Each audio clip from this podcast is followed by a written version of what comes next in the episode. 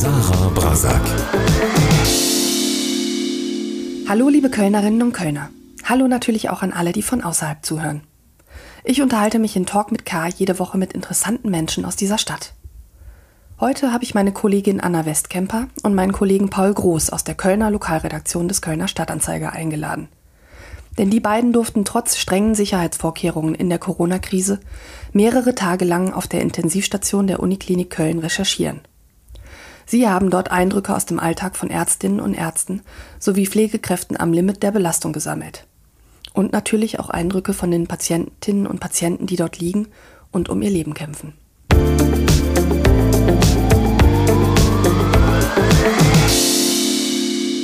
Liebe Anna, lieber Paul, herzlich willkommen zu Talk mit K.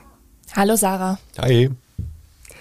Wir sitzen leider nicht zusammen im Podcaststudio, denn ich befinde mich in Corona-Quarantäne und habe mich von zu Hause zugeschaltet. Und das ist ja, wenn man so will, auch kein unpassendes Setting, denn um Corona wird es auch in unserem Gespräch gehen. Ihr habt auf der Intensivstation der Uniklinik Köln recherchiert, auf der Menschen liegen, die am schlimmsten von Corona betroffen sind und wo leider auch viele sterben. Jetzt ist die Intensivstation der Uniklinik, die Station 4b, ja kein Bereich, in den einfach so jemand rein darf. Schon gar nicht zu Hochzeiten der Corona-Krise. Wie habt ihr die Erlaubnis dafür erhalten? Ja, das war tatsächlich gar nicht so unkompliziert. Ähm, es ist aber so, dass wir eigentlich seit Beginn der Pandemie mit sehr vielen Ärzten und Pflegenden ähm, und Verantwortlichen von dieser Station 4b der Kölner Uniklinik auch zu tun haben, ähm, wodurch auch so eine äh, Art Vertrauensverhältnis inzwischen entstanden ist.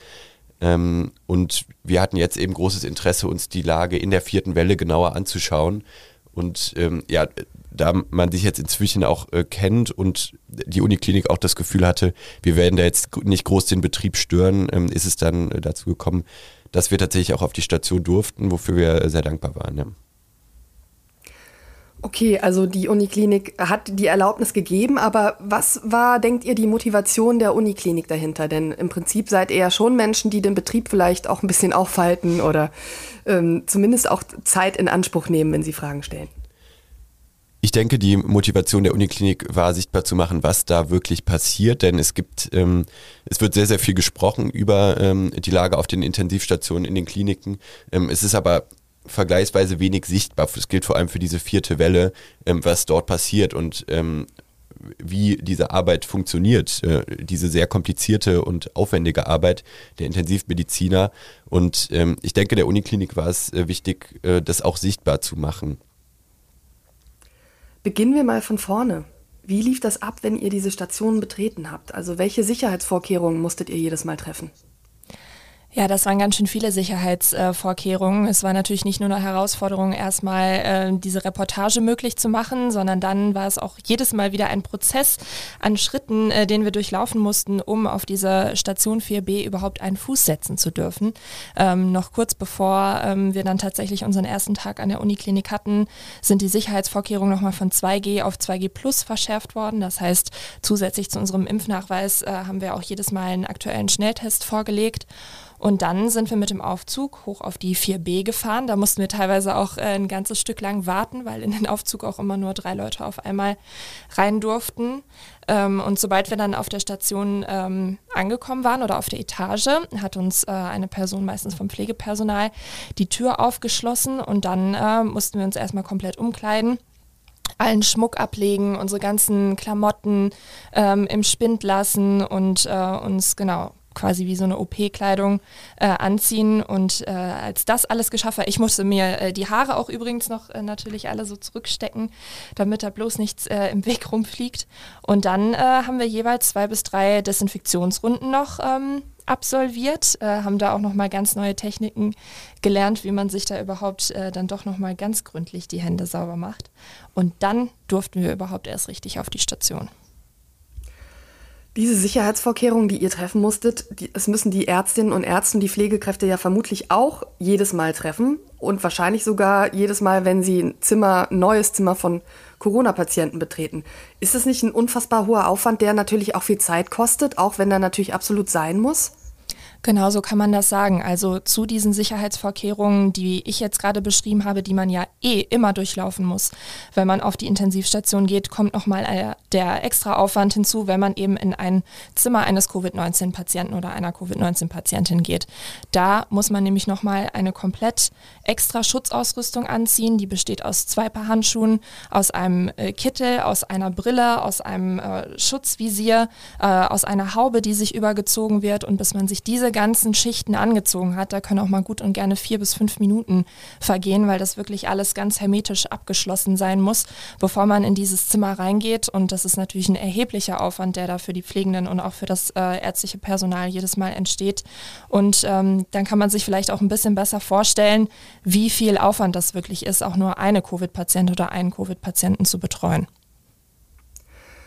Vielleicht nehmt ihr uns mal mit auf eure Reise in diese Intensivstation. Das, äh, die bleibt ja, sage ich mal, normalen Menschen verborgen, jetzt gerade in der Corona-Krise, wenn man eben nicht gerade schwer krank ist, auf dieser Intensivstation liegt oder eben dort arbeitet, in Ausnahmefällen vielleicht auch Angehörige.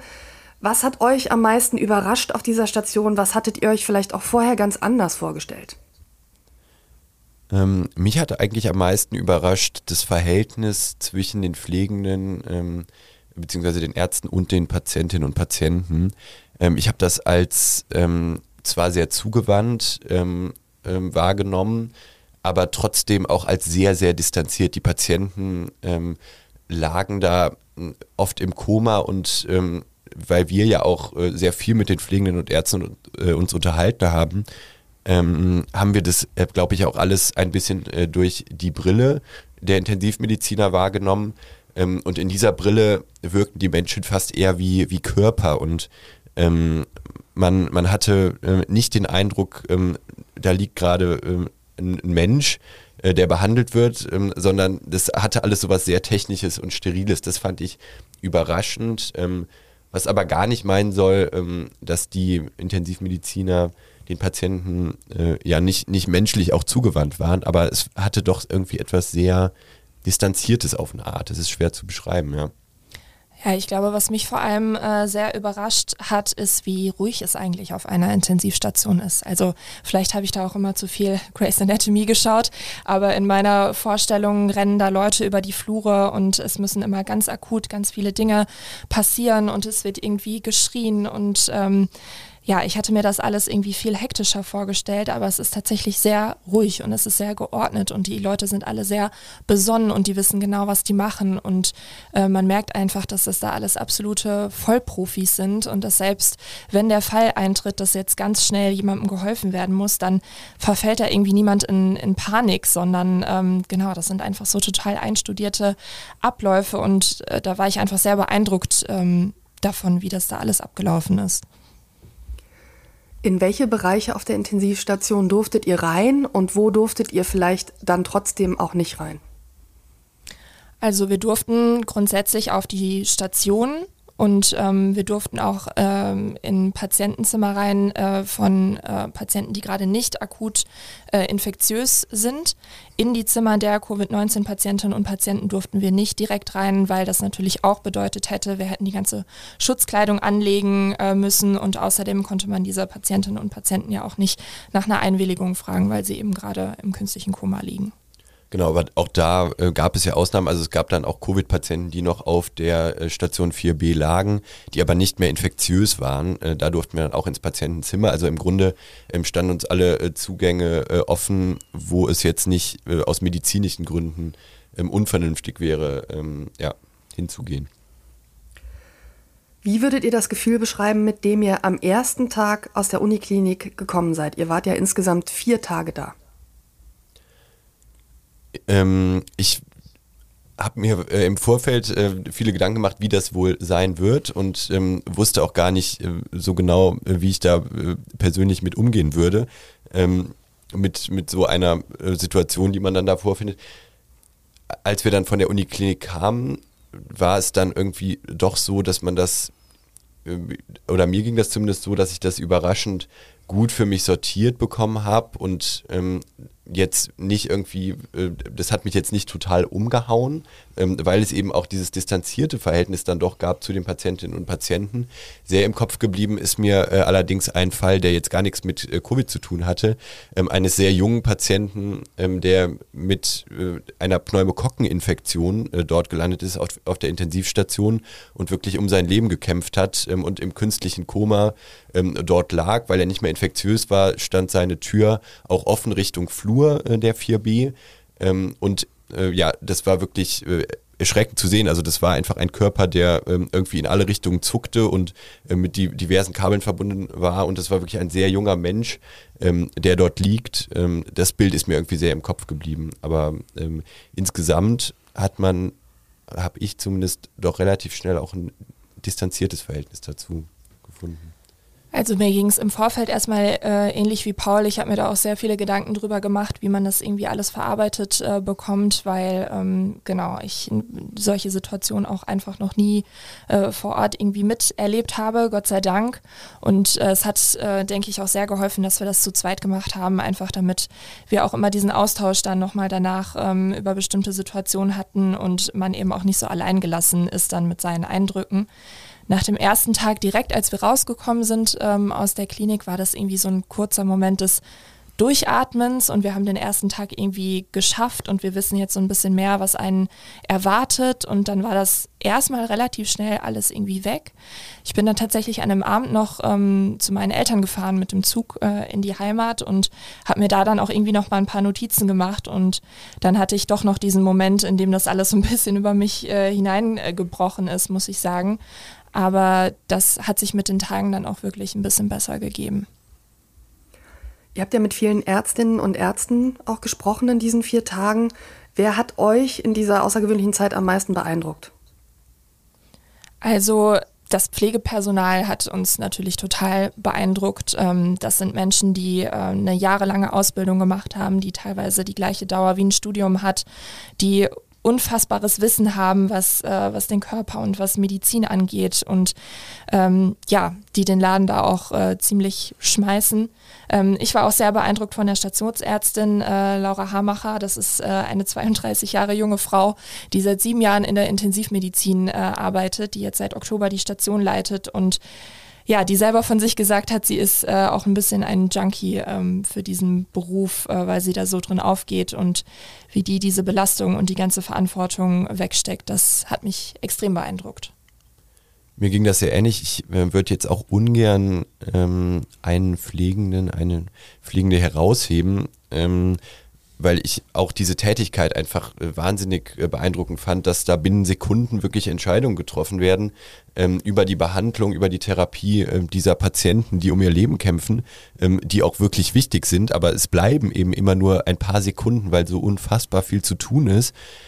Und ähm, diese Entscheidungen immer wieder in so einer Taktung zu treffen und dabei diese körperliche Schwerstarbeit zu erledigen, ähm, mich hat das total beeindruckt und ähm, ich fand auch ähm, ganz spannend, wie äh, der Oberarzt, den wir vor allem begleitet haben, Boris Böll, ähm, diese Entscheidung dann nochmal auf so einer Metaebene, also welchen Patienten nehmen wir auf, welchen schicken wir von der Station weg, ähm, wie er auch diese äh, Entscheidung am Telefon ähm, binnen Sekunden ähm, treffen konnte, das, das war das, was mich wirklich ähm, am meisten beeindruckt hat, diese, ähm, diese Geschwindigkeit, in der da äh, Entscheidungen äh, getroffen wurden, die am Ende Leben retten können und das oft auch tun, das fand ich ähm, total unglaublich. Nun war die Station ja voll belegt, als ihr da wart. War das für euch auch ein eindrückliches Bild dafür, dass diese vierte Welle auf keinen Fall größer werden darf? Total, das kann man glaube ich so sagen. Es gibt einfach äh, eine begrenzte Kapazität direkt auf der Station 4b, wie viele Covid-Patientinnen und Covid-Patienten dort aufgenommen werden dürfen. Und wir haben jetzt nochmal die Tage auch mit der Stationsärztin Laura Hamacher telefoniert und da hat sie uns auch nochmal gesagt, wir sind jetzt gerade voll. Ich kann nur noch jemanden aufnehmen, wenn ich dafür jemand anderen von der Station wegbekomme, blöd gesagt. Wenn jemand, äh, wenn es im besten Fall jemandem besser geht und der auf die ähm, Intermediate Care, also so eine Step-Down-Einheit geschickt werden kann oder sogar auf die Normalstation oder zurück ins Heimatkrankenhaus ähm, geschickt werden kann, wo ja auch viele Patientinnen und Patienten herkommen, weil sie aus dem Umland verlegt werden. Aber man muss natürlich auch ganz klar sagen, 50 Prozent, immer noch rund 50 Prozent äh, der beatmeten Patientinnen und Patienten wird auch einfach versterben und dadurch wird dann auch wieder ein Bett frei. Ja, ich ähm, sehe das ganz ehrlich. Man muss vielleicht äh, da, dazu sagen, es gibt auch die Möglichkeit an der Uniklinik, dass eine weitere Covid-Station eröffnet wird. Und ähm, dann würden die Kapazitäten innerhalb des Hauses hin und her geschoben werden, ähm, sodass auf Kosten vieler anderer Behandlungen dann mehr Intensivkapazitäten frei würden das Problem ist äh, eben, das geht auf Kosten anderer Behandlungen. Das geht zum Beispiel auf Kosten von Tumorbehandlungen, ähm, wo dann irgendwann der Tumor so groß ist, dass er nicht mehr heilbar ist. Und das ist irgendwie so ein gradueller Prozess, dass das eben nicht wirklich sichtbar ist. Es gibt nicht den einen Tag, ab dem ein, ein Tumor ähm, nicht mehr zu behandeln ist, nicht mehr zu therapieren ist, aber irgendwann ist es eben soweit. Und das ist der Preis für äh, mehr Intensivkapazitäten. Und wie Anna schon sagte, jeder zweite dieser Intensivpatienten stirbt am Ende und hat so gesehen nichts von der Behandlung. Ähm, insofern mit Blick auf die Todesfälle ähm, stellt sich diese Frage der vierten Welle eigentlich schon viel früher. Jetzt hatte ich ja jüngst Michael Halleck auch, den, den Chef äh, der Intensivstation an der Kölner Uniklinik, äh, im Gespräch.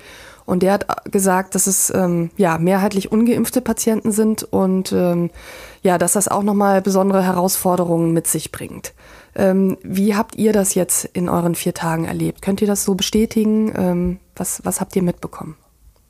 Das können wir ziemlich genauso bestätigen, würde ich sagen. Also wir haben ja ähm, ein bisschen Fluktuation eben auch mitbekommen über die Zeit, in der wir da waren. Und ähm, das ist immer mal ein bisschen geschwankt, äh, wie viele dann geimpfte ähm, Patientinnen und Patienten äh, da waren. Ich glaube, man muss es tatsächlich so rum sagen, weil das die absolute Ausnahme ist.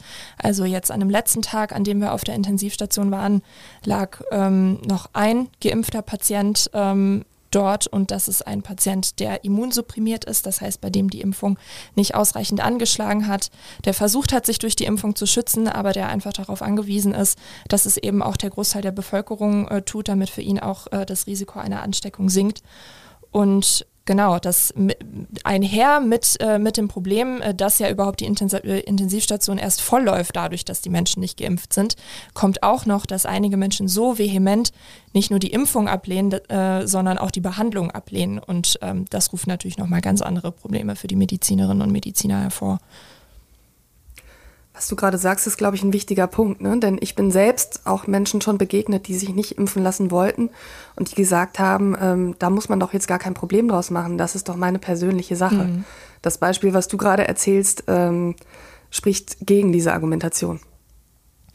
Ja, ich glaube, ein Fall, den wir ähm, da auch ein bisschen begleitet haben über die Zeit, in der wir da waren, ähm, ist ein Mann Anfang Mitte 30 äh, gewesen, der auf die Intensivstation gekommen ist, der auch nicht geimpft war und ähm, bei dem sich das Ganze dann so weit ähm, ja, weiter eskaliert hat, ähm, dass er eben auch die Behandlung abgelehnt hat und dass er zum Schluss auch die Intubation abgelehnt hat, obwohl das Pflegepersonal und auch das ärztliche Personal immer wieder auf ihn eingeredet hat und gesagt hat, wenn Sie sich jetzt nicht intubieren lassen, werden Sie es voraussichtlich nicht schaffen. Mit der Intubation hätte er die eben schon angesprochene 50-50 Chance und der Mann hat das verweigert und man kann sich dem Patientenwillen dann da natürlich auch nicht widersetzen.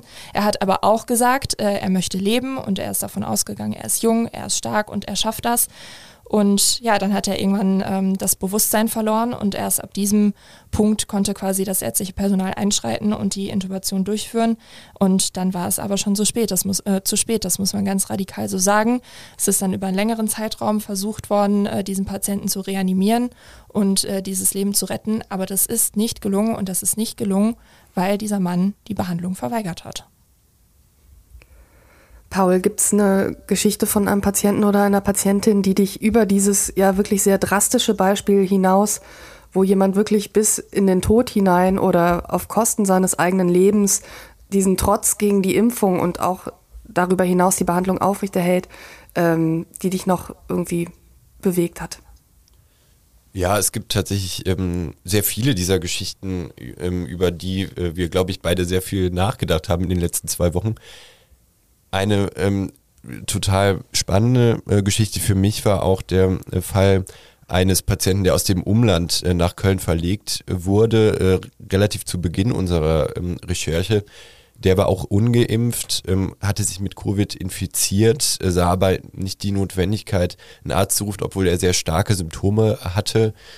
Ähm, letztlich ist er dann ähm, beim äh, Treppesteigen ähm, gescheitert, weil er keine Luft bekommen hat, ist gestürzt, ähm, hat äh, sich diverse äh, Wirbel gebrochen und ist dann eben äh, ja, auf die Intensivstation äh, gekommen äh, nach Köln, weil es eben so ein komplizierter Fall war, weil er gleichzeitig diese, ähm, diese Wirbelbrüche hatte und die Covid-Infektion, ähm, hat dort um sein Leben gekämpft. Der Zustand war zunächst sehr, sehr kritisch ähm, hat sich dann über ähm, die kommenden zehn Tage etwas stabilisiert, ist inzwischen auch intubiert und nach unserem Stand ähm, ist er jetzt, ja, man muss da vorsichtig sein, aber auf einem, auf einem Weg der Besserung ganz langsam. Und ähm, das war auch ein, ein Fall, bei dem für mich sehr deutlich wurde, diese, diese Hilflosigkeit, die der menschliche Körper eben auch hat und ähm, ja, dieses äh, Ausgeliefertsein äh, dieser Krankheit gegenüber, das, das fand ich da äh, besonders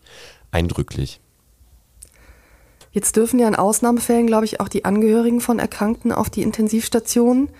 Ähm, Geht es dann immer eigentlich schon auch um das Leben des Erkrankten? Also was habt ihr vielleicht von Angehörigen auch mitbekommen oder mitgenommen?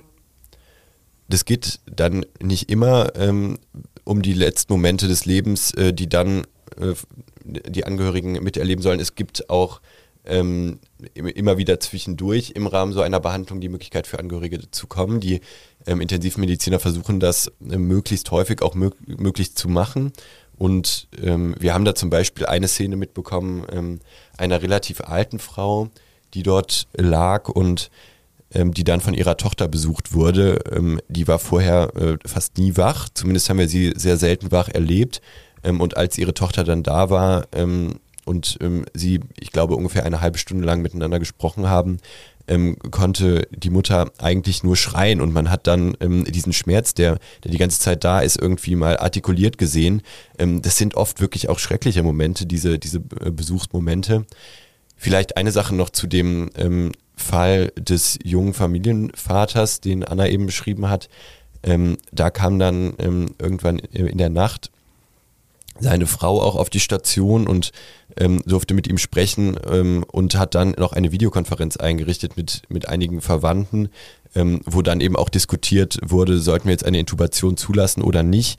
Ähm, das sind natürlich auch total schreckliche Momente. Letztlich war ähm, die Antwort dann nein und das war natürlich eine Antwort, äh, die diametral dem gegenübersteht, was medizinisch geboten wäre. Ähm, es gibt aber da das gesamte Spektrum. Also es gibt ähm, Angehörige, die sehr kooperativ sind und die Arbeit auch der Mediziner wertschätzen. Es gibt aber auch das genaue Gegenteil.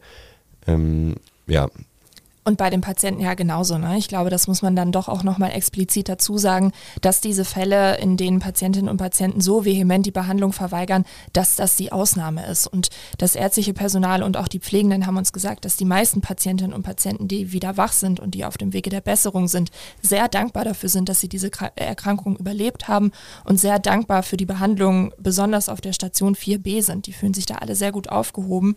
Und äh, das ist an der Stelle vielleicht nochmal wichtig zu sagen, nicht, dass jetzt der Eindruck entsteht, dass in jedem Zimmer ähm, da so, äh, so ein extremer Fall liegt. Äh, dem ist natürlich nicht so. Ich würde gerne nochmal auf die Pflegekräfte zu sprechen kommen. Ähm, die sind ja, so heißt es oft, am Limit, haben überhaupt keine Kraft mehr in der vierten Corona-Welle, wenn sie nicht schon gekündigt haben. Ja, auch das ist ja ein großes Thema und ein großes Problem, äh, dass viele kündigen, weil sie das nicht mehr mitmachen können oder wollen. Was habt ihr aus den Gesprächen ähm, von den Pflegekräften noch mitgenommen? Was haben die euch erzählt, wie es ihnen geht? Wir hatten tatsächlich ähm, einen Besuchstag am Tag des Streiks des äh, Pflegepersonals. Ähm, da, ähm, genau, spielt das natürlich auch mit rein. Das Pflegepersonal ist äh, definitiv total überarbeitet.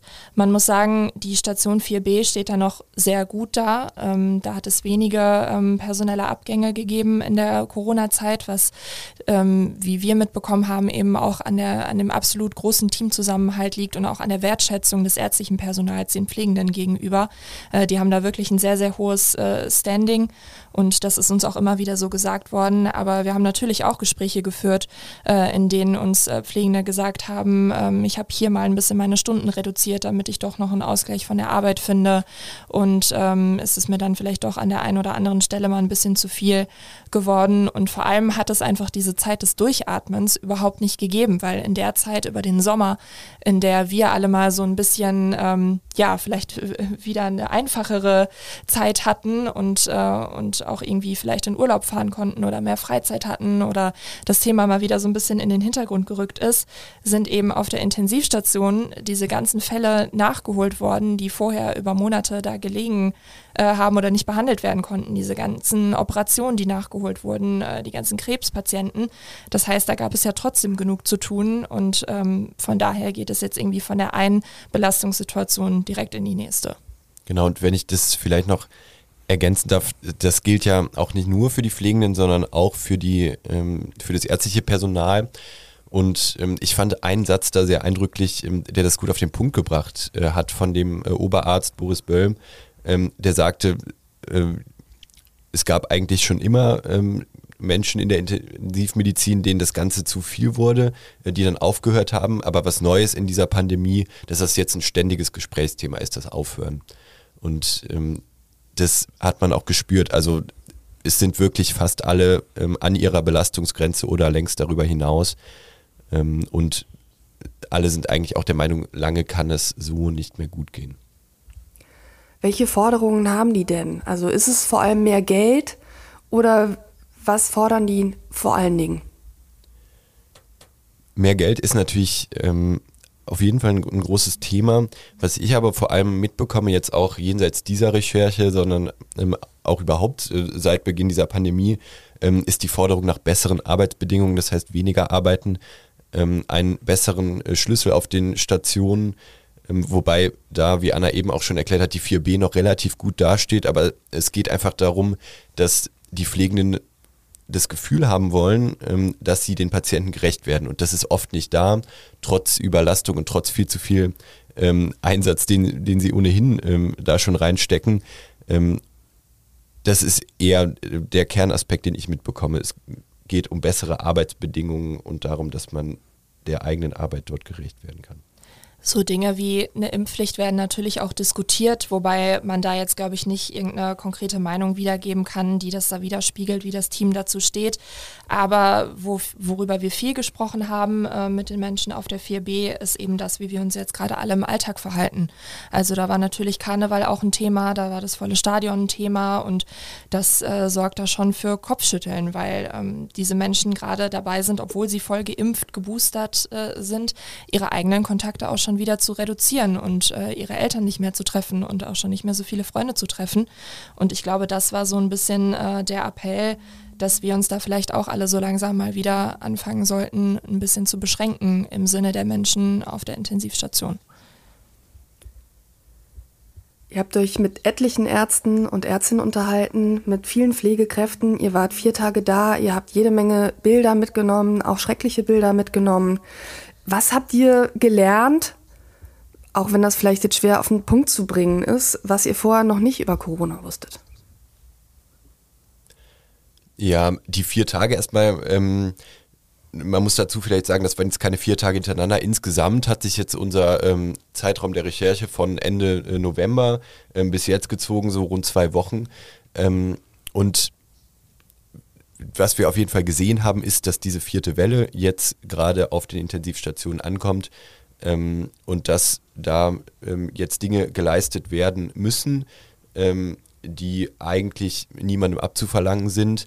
Ähm, und ähm, diese vierte Welle ist eben die erste Welle, die ähm, mit etwas mehr Vernunft ganz einfach zu vermeiden gewesen wäre. und ich habe äh, gelernt, dass es für die Intensivmediziner was völlig anderes ist, wenn sie ähm, eine Situation zu bewältigen haben, die einfach über uns kommt. Dieses Virus war am Anfang da und niemand wusste so genau, wie damit umzugehen ist. Oder eine Situation wie jetzt, die vollkommen vermeidbar wäre mit flächendeckenden Impfungen. Ähm, und ja, das hat mich, äh, hat mich irgendwie sehr beschäftigt in den vergangenen Tagen. Ähm, dass das irgendwie eine andere Art des Arbeitens jetzt für, für die Menschen auf der Station ist. Ähm, und das war für mich sehr eindrücklich. Ich glaube, ich habe tatsächlich ähm, medizinisch noch äh, ein bisschen mehr gelernt, weil Paul sich ja schon seit Anfang der Pandemie ganz viel mit dem Thema äh, Corona ähm, hier auf der Arbeit auseinandersetzt. Und äh, für mich war das jetzt das erste Mal, dass ich tatsächlich so tief ähm, da eingestiegen bin und auch inhaltlich da so tief eingestiegen bin. Und äh, ich habe da natürlich noch sehr viel äh, dazu gelernt. Also erstmal habe ich gelernt, äh, was eine Blutgasanalyse ist, dass den Covid-Patientinnen und Patienten alle zwei Stunden, im akuten Fall sogar öfter, eine Blutprobe entnommen wird und dann wird äh, darüber die Sauerstoffsättigung überprüft und äh, daraufhin wird die Beatmung angepasst oder eben auch nicht. Ähm, ich habe gelernt, dass eine medikamentöse Behandlung eigentlich so gut wie unmöglich oder nur sehr begrenzt möglich ist bei intensivpflichtigen Covid-Patientinnen und Covid-Patienten. Und äh, genau, das waren eben so ganz viele medizinische Aspekte, die mir völlig neu waren und ähm, wirklich das auch zu sehen, wie die Menschen da auf dem Bauch liegen, weil sie darüber besser Luft bekommen. Das waren eben Bilder, ähm, ja, von denen man immer mal wieder gelesen hat, aber das dann selber zu sehen, war definitiv nochmal ganz was anderes. Welche Botschaft vielleicht für diejenigen, die nicht auf der Intensivstation waren, nehmt ihr mit, außer impfen, impfen, impfen? ich glaube, die nimmt man auf jeden Fall mit. Ähm, da äh, da gibt es überhaupt nichts dem hinzuzufügen. Ähm, ja, ich glaube, die Botschaft ist wirklich, dass wir alle ein bisschen demütig auch sein sollten, dass wir dieses Mittel überhaupt haben und dass wir eigentlich die Möglichkeit auch haben, hier mit unseren ähm, medizinischen Kapazitäten äh, behutsamer umzugehen. Und ähm, ja, dass wir, obwohl wir uns vielleicht aufgrund der eigenen Impfung sehr sicher fühlen und dadurch ähm, auch sehr wahrscheinlich nicht auf der 4b landen werden, wir trotzdem immer noch zu anderen Infektionsketten beitragen können und deshalb jetzt gerade wieder auch in diesem Winter dann doch mal wieder einen Gang zurückfahren sollten. Das habe ich auf jeden Fall mitgenommen und wenn ich mir das erlauben darf, wäre das vielleicht eine kleine Botschaft, die ich hätte.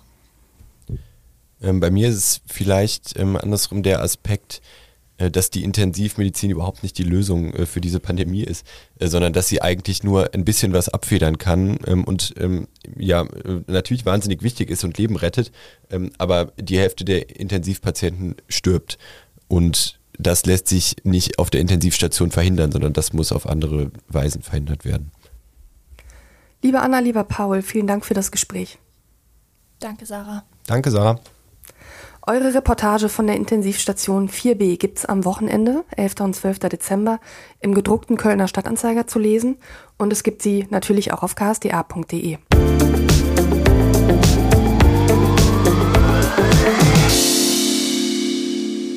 Vielen Dank auch an Sie da draußen fürs Zuhören. Bitte bleiben Sie gesund. Ich möchte an dieser Stelle noch die Talk mit K-Folge empfehlen, in der Michael Halleck die vierte Welle aus seiner Perspektive als Chef der Intensivstation an der Uniklinik Köln bewertet. Und auch meine Talk mit K-Folge mit Franziska Knost möchte ich Ihnen ans Herz legen. Die Kölnerin spricht darin sehr bewegend über ihr Leben mit einer unheilbaren Krankheit. Mich erreichen Sie per E-Mail. Ich freue mich über Feedback oder Talkgastvorschläge unter sarah.brasak.dumont.de. Bis zum nächsten Podcast sage ich Tschüss und auf Wiederhören.